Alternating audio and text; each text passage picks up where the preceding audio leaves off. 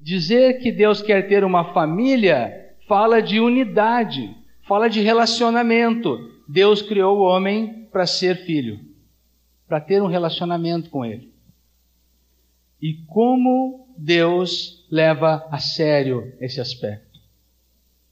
Enquanto nós estamos reunidos aqui, em vários lugares do mundo também tem outros irmãos que estão reunidos também.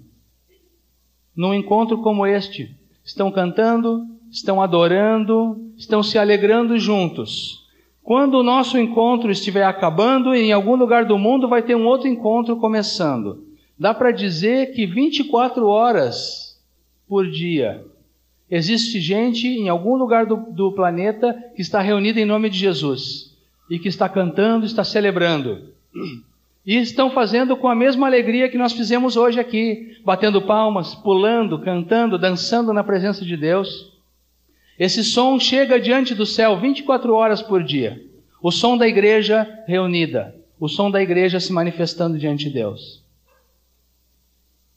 Mas agora entra uma pergunta que diz respeito a todos nós. Quantos de nós, e eu me incluo diretamente nisso, quantos de nós experimentamos a mesma alegria, o mesmo entusiasmo? Quantos de nós experimentamos a mesma intensidade de alegria no louvor e na oração? A mesma intensidade que experimentamos quando a igreja está reunida? Quantos de nós temos tudo isso lá na nossa casa, com a porta do nosso quarto fechada, só nós e o Pai em secreto? Quantos de nós?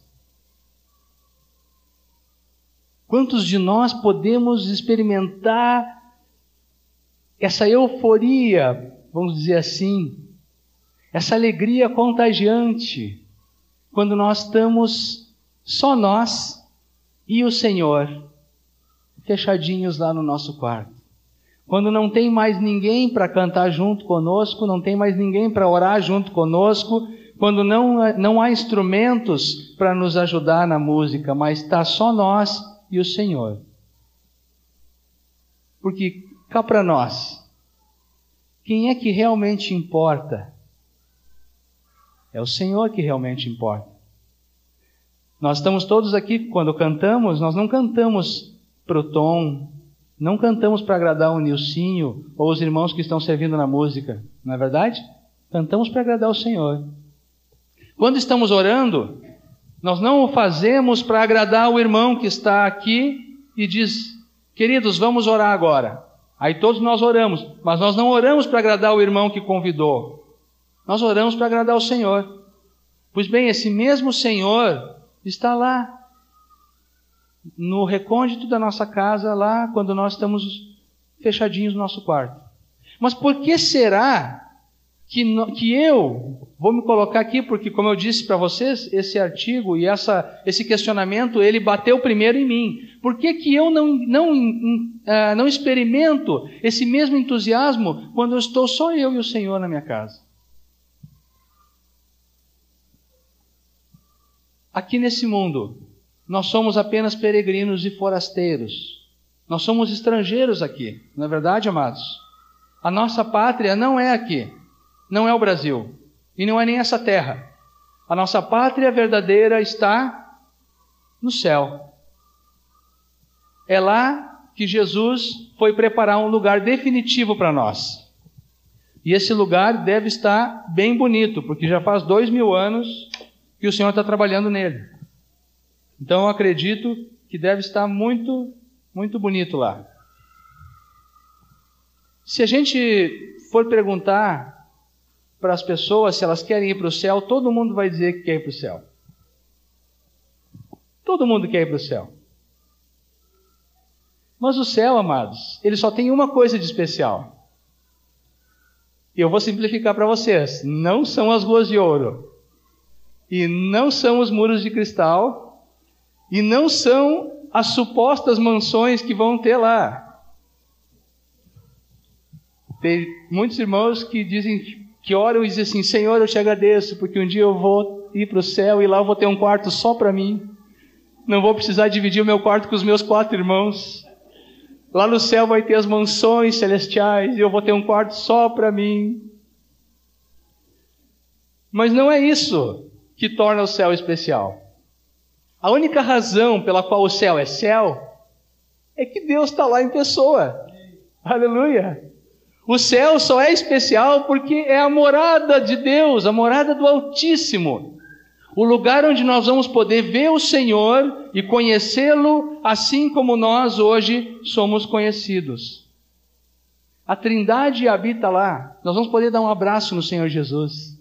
Vamos poder dar um abraço nele, vamos poder beijar os pés dele. Vamos poder colocar as mãos, os dedos naquela mão que foi perfurada por nós na cruz. Vamos poder fazer todas as perguntas que nós quisermos. Vamos poder, como o apóstolo João, vamos poder reclinar a nossa cabeça no peito dele. É só por isso que o céu é céu. Mas amados, vocês percebem que se nós vivemos uma, um relacionamento intenso aqui com a pessoa do Senhor Jesus, o céu vai ser realmente o lugar onde nós mais queremos estar do que qualquer outro lugar.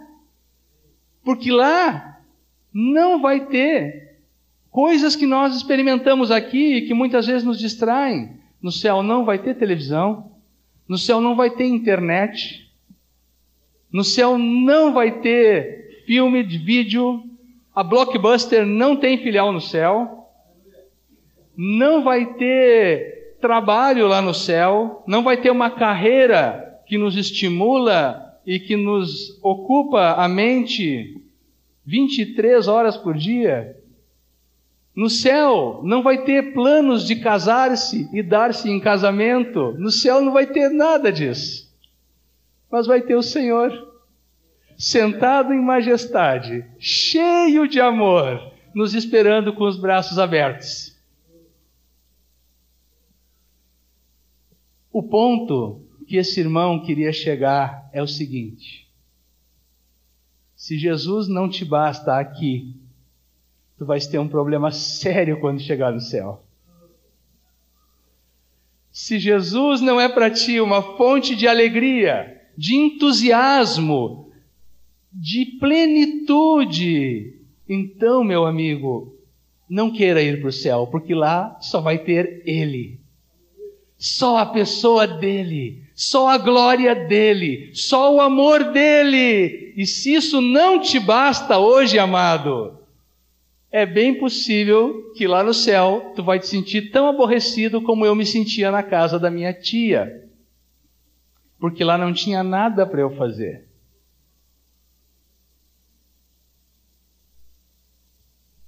Para muitos irmãos, não a ideia de ir para o céu, de estar com o Senhor, não entusiasma. Aliás, para muitos irmãos, a ideia de ir para o céu hoje seria até incômoda. Vocês já pensaram que ir para o céu hoje poderia interromper a minha carreira? Poderia interromper aquela promoção que já está agendada, que eu sei que está agendada para mim. E se eu fosse para o céu hoje, eu ia ir sem promoção. Ou então eu ia ir solteiro, sem me casar. Ou talvez eu fosse ir na véspera da minha formatura. Desculpa, querido, não, não. Na véspera da formatura, o Senhor me chamar para ir para o céu. Será que eu ia, ia chegar lá sorrindo ou ia chegar lá bicudo? Hum. Pô, senhor, tá de sacanagem comigo, né? Podia ter deixado pelo menos eu pegar meu canudinho. Isso é brincadeira, mas não é brincadeira muitas vezes, amados. Porque essas coisas da nossa vida e que são lícitas, casar, se formar, estudar, trabalhar, progredir, são coisas lícitas. Deus quer que nós é, sejamos diligentes nessas coisas e Ele vai nos abençoar. A questão toda é o quanto do nosso coração está aplicado nisso. Porque às vezes não sobra nenhum espaço para que eu ame o Senhor, porque o meu estoque de amor, o meu estoque, minha capacidade de me interessar está completamente tomada por outros interesses que não são a pessoa de Cristo. Certa vez eu, eu, eu vi uma cena num filme sobre os cristãos primitivos. E essa cena me impressionou muito, porque ela retratava assim os cristãos de Roma nas catacumbas, que eram cavernas, eram lugares debaixo da terra, eram lugares usados para cemitério, para túmulos. Os irmãos fugiam e se reuniam nestes lugares para não serem descobertos. Então, aparecia a câmera, foi entrando né, num túnel, tudo escuro, de repente uma luz, uma, uma luminosidade, e entra num salão muito grande. E esse salão completamente no escuro, exceto por uma cruz que estava formada no chão, com muitas velas acesas, muitas velas acesas no chão, formando no formato de uma cruz. E em torno daquela vela, daquela, daquela, daquelas velas em formato de cruz, pessoas prostradas orando. Prostradas, com a barriguinha no chão assim, orando. E estavam ali orando. E continuaram orando. E ficaram orando. Sabe, não tinha nada ali. Não tinha absolutamente nada agradável ali. O cheiro deveria ser horrível, o ar devia ser viciado, porque era uma turma muito grande numa caverna. Devia estar incômodo, devia estar quente, úmido. Mas aquele era o lugar em secreto, onde eles podiam estar prostrados na presença do Senhor, derramando o coração e entrando numa comunhão espiritual profunda com Deus. Aquela caverna escura, úmida, era o céu para eles. Aleluia. Era o céu, porque ali eles tinham a paz e a tranquilidade de estarem em comunhão íntima com o único que realmente importa, a pessoa do Senhor Jesus. Eles não estavam conversando um com o outro, não estavam ministrando um ao outro, eles estavam prostrados no escuro, orando, em silêncio, murmurando, mas numa comunhão e num relacionamento profundo com Deus, com o coração cheio, transbordando. Oh, amados, quando eu vi aquela cena, eu fiquei constrangido, constrangido comigo mesmo, constrangido comigo mesmo, porque muitas vezes eu vou ao encontro de oração, eu estou reunido com alguns irmãos e parece que o ambiente não favorece muito, não tem ninguém que saiba tocar violão direito, aí a gente puxa um cântico ou dois, o pessoal vai, depois já não canta mais, e eu saio dali achando que o encontro não foi bom, que estava frio aquele encontro, estava ruim. Eu estou passando um atestado de que naquele momento eu olhei para tudo, menos para quem importava, porque o Senhor Jesus estava ali. Apesar do violão desafinado, apesar das vozes desafinadas, apesar do pessoal desanimado e cansado, o Senhor Jesus prometeu que onde dois ou mais se reunissem no lugar, em nome dele, ele estaria pessoalmente ali. Jesus estava ali e eu não olhei para ele, eu olhei para tudo, menos para ele. E se eu tivesse olhado para ele, amados, então eu não teria saído reclamando e murmurando no meu coração e achando que aquele encontro estava ruim. Mas como eu, como meu olho é puxado para as coisas que não têm valor diante de Deus. Como eu permito que o meu julgamento se torne um julgamento carnal muitas vezes, que eu olhe para as pessoas, que eu olhe para o ambiente, que eu olhe para o clima e não olhe para Jesus. Jesus está sempre ali, a fonte da alegria, a fonte da verdadeira paz, a fonte do, do estar com o coração transbordando, está sempre ali. Mas por que, que eu não enxergo? O meu coração tem essa perversidade dentro dele, amados. Tem alguma coisa errada comigo. Nós vivemos o nosso dia a dia E nós não pensamos nisso assim com todas as letras ou com todos os pensamentos, né? Nós não pensamos nisso diretamente, mas a gente vai levando a vida, vai tocando dia após dia e vai convivendo numa boa com os pequenos pecadinhos, com as imperfeições, com as falhas que nós temos. O Espírito Santo já nos mostrou, mas é tão difícil tratar isso, é tão, é tão penoso ter que se arrepender dessas coisas. Parece que aquilo se, que esses pecadinhos se grudam na gente e são difíceis de se livrar, e por aí eu decido que eu vou deixar a coisa ir assim. Porque afinal de contas, no dia em que Jesus vier me buscar, eu vou para o céu. E lá no céu eu vou ser perfeito. E lá no céu eu vou me livrar de todas essas coisas que hoje me atrapalham. Então, para que se cansar demais? Vamos, vamos levando, vamos tolerando, vamos deixando isso aí.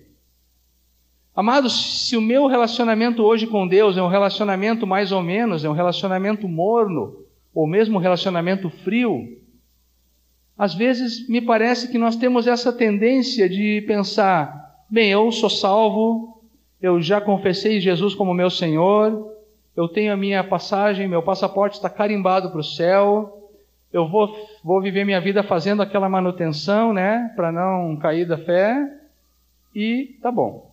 Porque no dia em que eu chegar no céu, eu já não vou mais ter esse problema. Mas, em nome de Jesus, eu quero denunciar que existe um engano tremendo nesse pensamento. Sabe por quê, amados? Porque livrar-se desses pecados, livrar-se da nossa frieza, da nossa apatia, da nossa falta de amor ao Senhor, é uma questão de santificação. Só que, tanto na morte como no arrebatamento, que são as duas únicas maneiras possíveis de alguém ir para o céu, tanto na morte como no arrebatamento, não há santificação. A morte não santifica ninguém. O arrebatamento tampouco santifica ninguém. A palavra de Hebreus 9, 27, que nós conhecemos, nós gostamos de usar essa palavra quando nós estamos ministrando com um espírita, e nós dizemos para ele: Eu vou te provar agora que não há reencarnação. Aí nós abrimos Hebreus 9, 27 e nós lemos ali para ele: está escrito aqui, ó, ao homem é dado morrer uma única vez, e depois disso vem o juízo. Mas essa palavra diz que depois da morte vem o juízo para os ímpios, e depois da morte vem o dia em que nós vamos nos apresentar para que as nossas obras sejam julgadas diante do Senhor. Não fala em santificação. Santificação só vem pelo sangue de Cristo e pelo arrependimento. E eu pergunto para vocês, lá no céu, vai haver pregação sobre arrependimento? Lá no céu, vai haver alguém pregando e chamando pessoas para serem purificadas pelo sangue de Cristo? A resposta é não. Esse assunto é um assunto para hoje. O assunto de santificação é assunto para nós agora. Nós não podemos cair no engano de achar que no dia que nós formos para o céu, nós vamos então finalmente ser quentes no nosso relacionamento com Jesus, e aí nós vamos, todo o interesse que o mundo exerce sobre nós, o fascínio que as coisas dessa vida exercem sobre nós, naquele dia mágico, todas essas coisas vão cessar. Até lá, eu não preciso me preocupar muito com isso. Eu vou só levando a minha vida. Isso não é verdade. Porque nós precisamos de santidade hoje, precisamos de arrependimento destas coisas hoje. Porque, amados, se nós não santificarmos na nossa vida hoje, o céu não vai poder nos ajudar. Hebreus 12, 14 diz: Segui a paz com todos e a santificação sem a qual ninguém verá o Senhor. Sem santificação, não vamos para o céu ver o Senhor. O assunto esse é para ser resolvido hoje, amados. É um assunto que eu não posso deixar para depois. Jesus precisa ser realmente, não só no meu discurso, e foi aí que esse artigo me pegou, não só no meu discurso e não só na minha mente, porque eu sei que Jesus é o Rei dos Reis, é o Príncipe da Paz, ele é o mais elevado, não há ninguém acima dele. Isso eu sei, está escrito na Bíblia e é verdade. Mas para mim, essa verdade tem que bater no meu coração. Não pode haver nenhum amor, não pode haver nenhum interesse, não pode haver nenhum entusiasmo que ainda seja maior do que a presença pura e simples de Cristo Jesus. Sem necessidade de aditivos, sem necessidade de outras coisas. E eu não estou aqui pregando contra essas coisas, amados. Eu só estou aqui dizendo que se Jesus não for o principal, o resto pode ser tropeço. A música, a camaradagem entre os irmãos, o estar juntos, o cantar, o bater palmas, tudo isso vem depois, mas a pessoa de Cristo vem primeiro. Vamos dar uma olhadinha a respeito do apóstolo Paulo em Filipenses capítulo 1, os versículos 21 a 25. Vamos ver como é que Paulo pensava a respeito desse assunto de estar com o Senhor. Versículo 21 diz assim: Porquanto para mim o viver é Cristo e o morrer é lucro. Entretanto, se o viver na carne traz fruto para o meu trabalho, já não sei o que hei de escolher. Ora, de um e outro lado estou constrangido, tendo o desejo de partir e estar com Cristo, o que é incomparavelmente melhor. Vamos estar conscientes de que esse partir aqui significa morrer, né? Esse partir aqui significa morrer. O de, tendo o desejo de partir e estar com Cristo, o que é incomparavelmente melhor. Mas por vossa causa é mais necessário permanecer na carne. E, convencido disto, estou certo de que ficarei e permanecerei com todos vós, para o vosso progresso e gozo na fé Aqui encontramos o apóstolo Paulo numa dúvida cruel: morrer ou não morrer? Eis a questão. Partir e estar com Cristo é seria a glória. E era isso que Paulo realmente desejava. Depois de ter passado por tanta pedrada, traição, calúnia, ser rejeitado pelo próprio povo dele, eu acredito que Paulo já estava bastante cansado. E ele queria, mais do que qualquer outra coisa, partir e estar com Cristo. Mas ele até topava, ele até aceitava ficar mais um pouco, se isso fosse realmente necessário. Amados, eu penso que a nossa atitude diante de um fato como esse, que é a morte, geralmente é bem diferente. Muitos de nós, muitos de nós não estão tão seguros e tão desejosos de partir e estar com Cristo. Alguns de nós talvez tenham até medo da morte. Talvez a ideia de morrer apavore alguns. Como os incrédulos ficam apavorados porque eles não sabem o que está do outro lado. Eles não conhecem o único que foi e voltou, que é o Senhor Jesus, que nós conhecemos, na é verdade?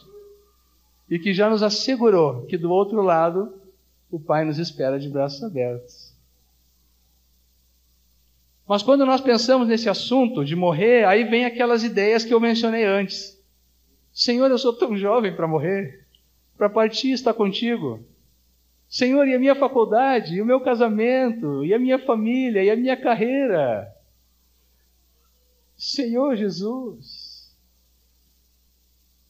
O ano que vem vai sair o Senhor dos Anéis 13 e eu não vou poder ver.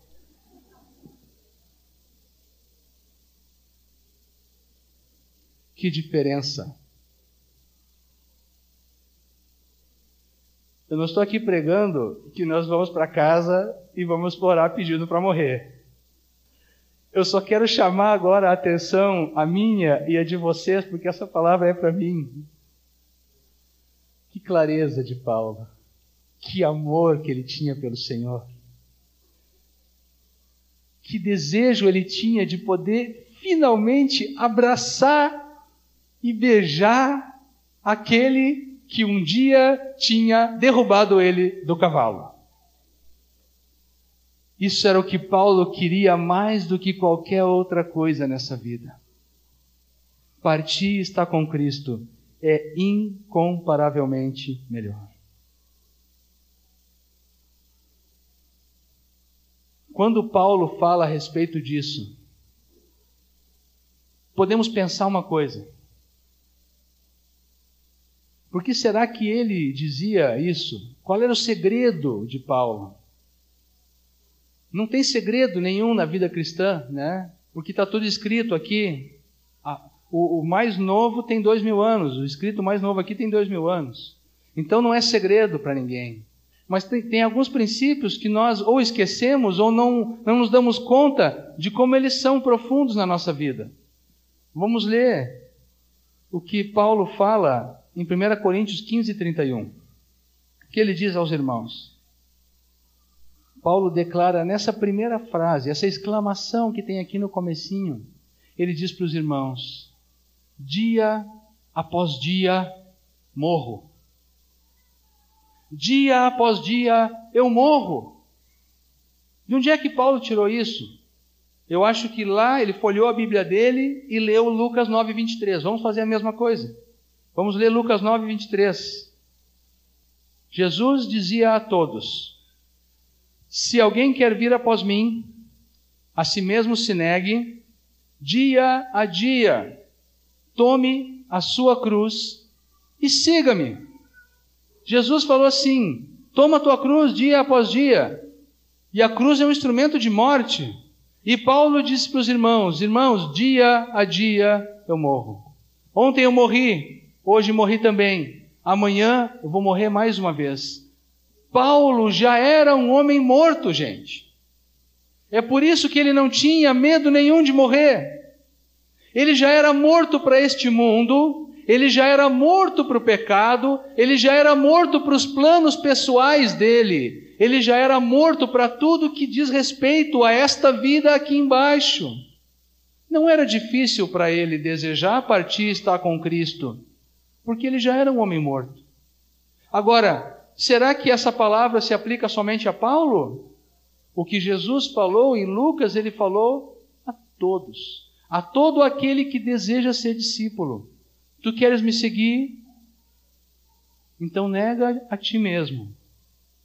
Toma tua cruz hoje, e amanhã, e depois de amanhã, e no terceiro dia, e assim por diante, tantos quantos forem os dias da tua vida nesta terra toma a tua cruz e fica ali pregado nela, morto para este mundo e vivo para Deus. Paulo havia morrido, amados. Era por isso que ele não se complicava com nada.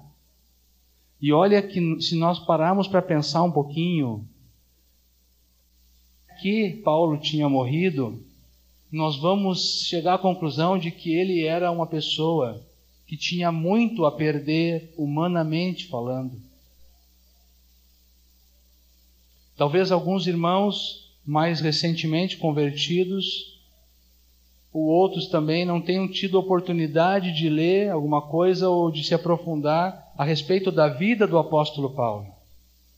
Mas este homem não era, certamente não era um homem comum. Para começo de conversa, Paulo era cidadão romano. E o cidadão romano estava, para usar uma expressão que não existia naquela época, estava por cima da carne seca. Um cidadão romano tinha direitos. Roma era o império que dominava todo o mundo conhecido da época, praticamente. Todas as pessoas que estavam debaixo do império de Roma eram considerados como escravos. Mas os cidadãos romanos tinham muitos direitos que não eram concedidos a qualquer um. Vocês estão lembrados, no livro de Atos, certa vez Paulo estava metido, começou a pregar, os judeus vieram, armaram uma confusão. Prontamente, o centurião delegado foi lá, prendeu Paulo. Prendeu Paulo, levou lá para o lugar deles aí disse assim: Vamos descascar as costas desse cara chicotada para ele aprender a não fazer bagunça. Isso é uma paráfrase na linguagem de hoje, tá? Não está em Atos isso. Mas ele mandou amarrar o Paulo e disse para o pessoal chicoteá-lo como castigo. Amarraram o Paulo e o Paulo ficou ali. E os soldados romanos vieram chegando, né? Com um chicotinho na mão. Paulo virou para eles e perguntou: É lícito para vocês fazerem isso com um cidadão romano?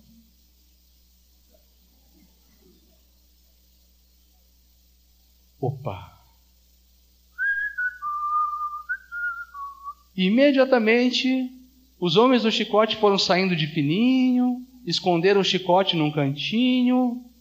O centurião que tinha mandado prender Paulo mandou que soltassem e ficou com medo. Isso está registrado em Atos. Ficou com medo pelo simples fato de ter mandado amarrá-lo. Não chegou nem a, não chegaram a castigá-lo, mas o simples fato dele ter amarrado Paulo podia complicar a vida daquele centurião romano, pelo motivo de Paulo ser um cidadão romano.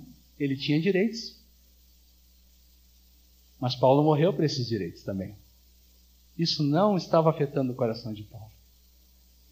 No, no ponto de vista religioso, Paulo era judeu. Os judeus, o povo escolhido por Deus, o único povo que tinha uma revelação do Deus vivo em toda a terra, pois Paulo pertencia a este povo. E se isso fosse pouca coisa, dentro do judaísmo, Paulo pertencia à seita dos fariseus.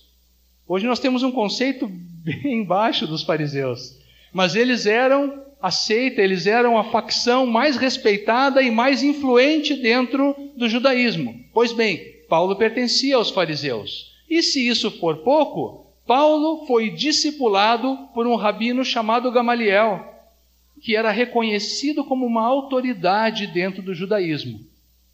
Paulo era o cara. Do ponto de vista religioso, Paulo tinha um currículo, um pedigree e tanto. Ele tinha credenciais, minha gente. Ele não era qualquer um. Ele era fariseu de fariseus, criado aos pés, instruído aos pés de Gamaliel. Pois quando ele morreu, ele perdeu isso também. Culturalmente, vamos, vamos ver a parte cultural. Paulo falava o grego. Naquela época, isso significava muito. Significava que Paulo tinha tido a oportunidade de ter um nível de escolaridade, de ensino, de instrução que era privilégio de muito poucos. O grego era a língua da cultura, a língua da sabedoria, a língua que valorizava as pessoas. Pois bem, Paulo falava grego também. E o que, que ele fez com isso? Ele morreu para isso também. Deixou todas essas coisas. Vamos abrir em Filipenses e vamos dar uma olhadinha em como é que Paulo se refere a tudo isso. Filipenses 3, versículos 7 e 8.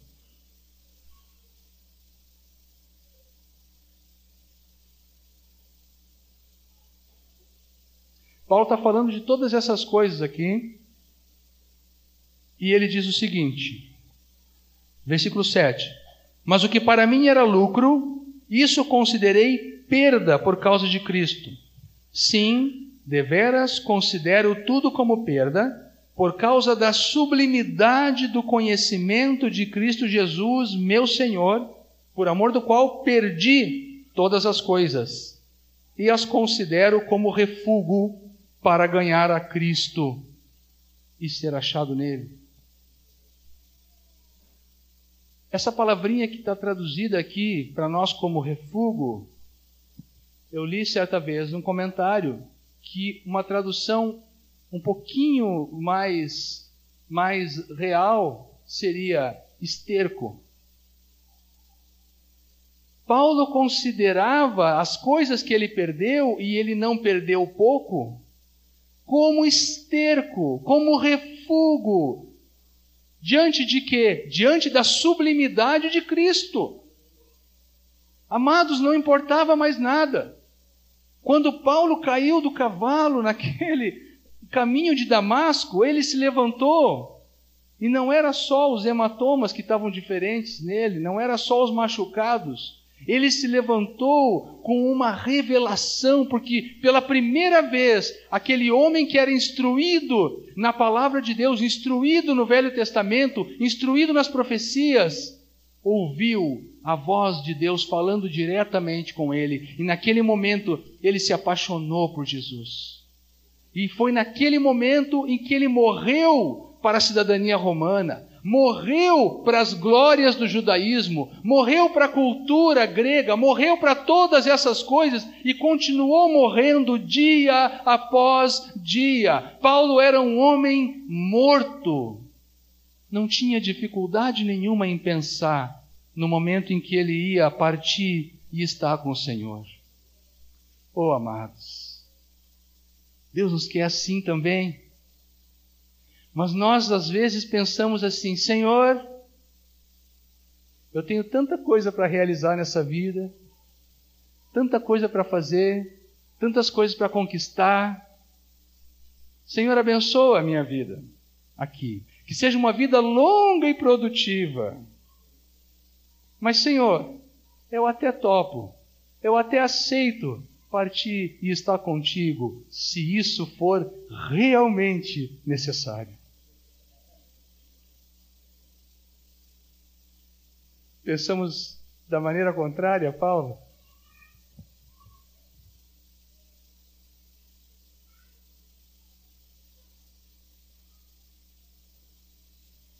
Viver o céu aqui na terra, amados, é a única maneira de ter certeza de que nós vamos ficar tremendamente alegres quando chegarmos no céu que Deus foi preparar, que Jesus foi preparar para nós.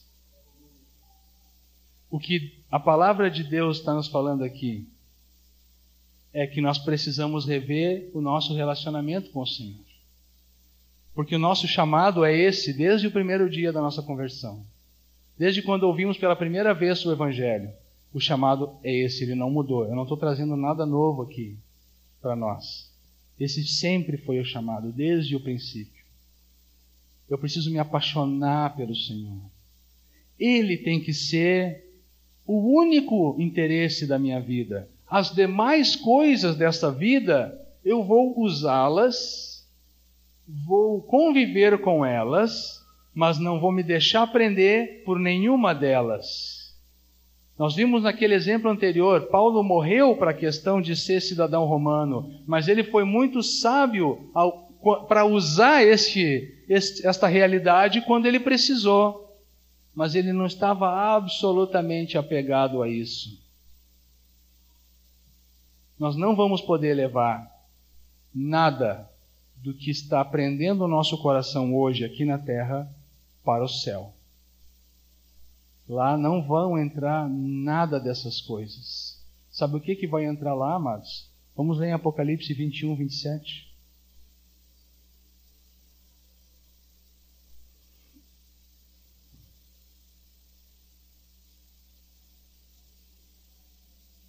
Apocalipse 21, 27 fala da Jerusalém, da Nova Jerusalém, a cidade celestial.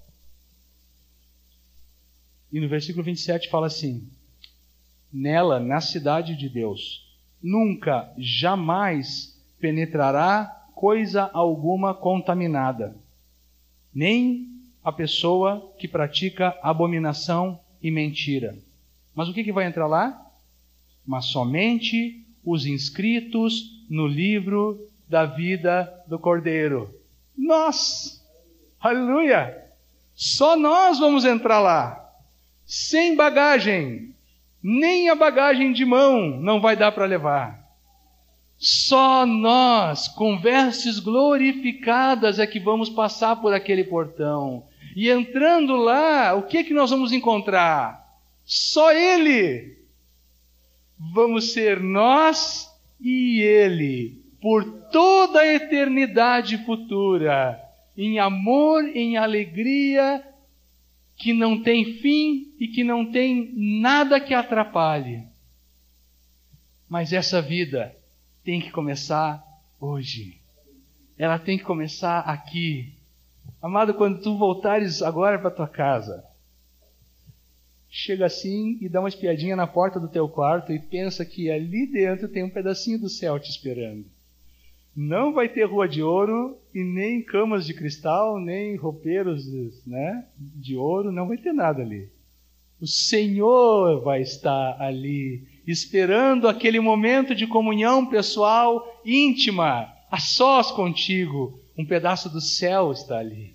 Um pedaço do céu te esperando para que tu tenhas uma atitude celeste, entrar na presença do Pai e se alegrar com Ele. Bendito seja o nome do Senhor. Sabe, amados? Para finalizar, é, no final desse artigo, que falava todas essas coisas, e mais algumas até, mas no final desse artigo tinha um desenho, eu compartilhei isso com os irmãos quando falei essa palavra de manhã. Tinha um desenho Nesse desenho aparecia. Eu não sei de onde é que saiu a, a noção de que quando nós estivermos no céu, a gente vai ter asa, né? Mas toda vez que tem um desenho de gente no céu, eles aparecem, né? Eu acho que de repente foi daquele texto, quando os fariseus perguntaram para Jesus, o homem que tinha casado com sete mulheres e todas morreram. Aí os fariseus perguntaram: Agora nós vamos te pegar, Jesus. Quando chegar as sete mulheres no céu e aquele homem também for para o céu, qual delas é que vai ser a esposa dele?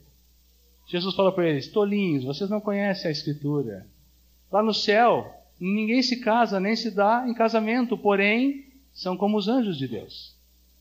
E como todo mundo sabe que anjo tem asinha, né? Então, quando as pessoas fazem um desenho de como é que nós vamos ser no céu, eles botam um par de asa bem grande aqui atrás. E, é claro, uma arpinha na mão que é para poder louvar, né? Aquela arpinha, né? Então nesse desenho tinha todos os elementos. Tinha a asa, tinha as vestes brancas e tinha a arpinha na mão. Só que ele mostrava assim num cantinho do desenho, tinha um dos santos ali. E aquele santo estava com uma cara assim desanimada, segurando a arpinha por um cantinho, aquela arpinha quase caída no chão. E ele estava ali no canto assim de uma nuvem com um beiço Estava com um beição, assim, uma lagriminha escorrendo no canto do olho, um olharzinho parado, perdido no horizonte. Lá estava ele, no céu. Aí no outro canto, dois conversando, e um explicava para o outro e dizia assim: Ah, não, sabe qual é o problema? É que agora são mais ou menos oito da noite e ele está sentindo saudade da novela. No céu não tem televisão, nem a cabo, nem parabólica, nada. E aquele homem estava com saudade da novela das oito, gente. Estava profundamente aborrecido lá no céu. A piada é engraçada, mas o assunto é sério. Lá nós vamos ter apenas o Senhor. Eu orei quando li esse artigo, orei outras vezes depois que li esse artigo, Orei hoje de manhã, quando estive com os irmãos em Alvorada, e quero orar com vocês agora também. Talvez alguns de vocês, é, da mesma forma que eu, sintam que precisam se arrepender e passar por um avivamento profundo neste, nesta área. Eu estou sempre profundamente consciente de que o meu amor a Jesus, o meu amor em direção a Ele, poderia até ser chamado de uma leve simpatia, né? Nem é um amor, é uma leve simpatia. Se comparado com o amor que Ele tem por mim e que Ele já derramou no meu coração. Ele já derramou.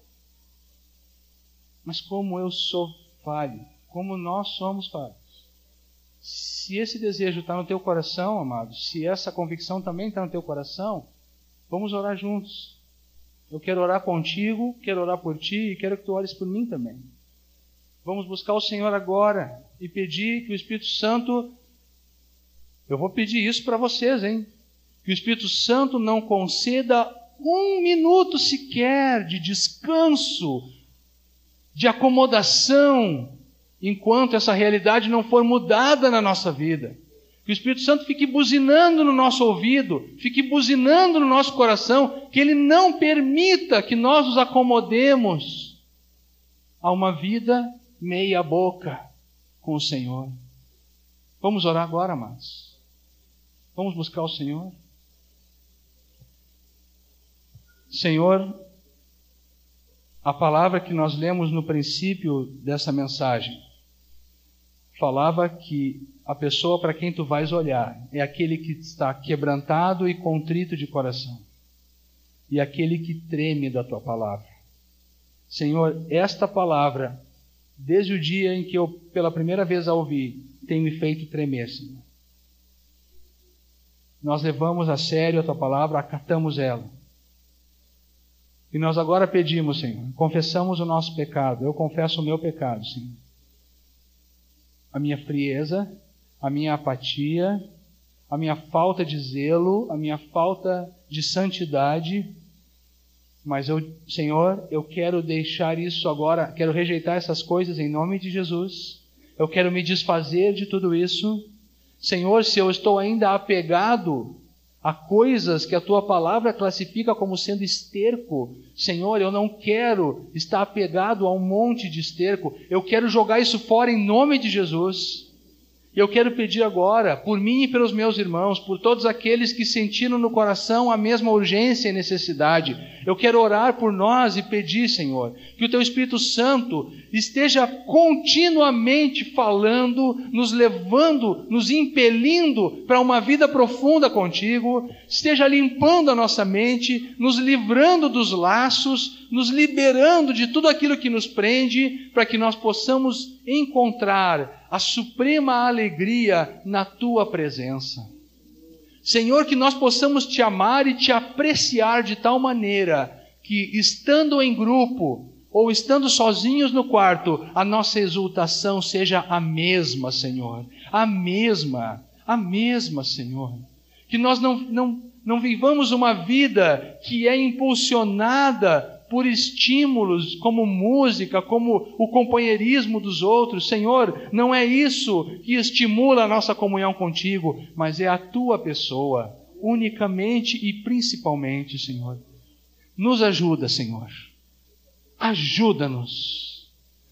Limpa, passa o teu raio-x na nossa vida, Senhor. O que está sobrando, tira para fora. Aquilo que está faltando, vem completar em nós, Senhor. Nós queremos santidade hoje, para te enxergarmos no nosso dia a dia e para poder estar cheio de júbilo no céu, naquele dia onde nós vamos estar contigo. Senhor, nós te pedimos isso, sabendo que é a tua vontade. Pai, quando voltarmos hoje para casa e quando estivermos ali no nosso quarto, passando por ele ou estando nele, venha a nós a nítida consciência de que aquele é um pedacinho do céu, porque quando estamos ali com a porta fechada, na tua presença, tu estás ali, Senhor. Abençoa os meus irmãos, Pai. Abençoa a mim também. Ajuda-nos a viver esse nível de qualidade contigo, até o dia em que nós vamos te abraçar pessoalmente. Mas nós queremos viver o céu hoje, aqui, porque essa é a tua vontade. Oramos em nome do Senhor Jesus. Amém.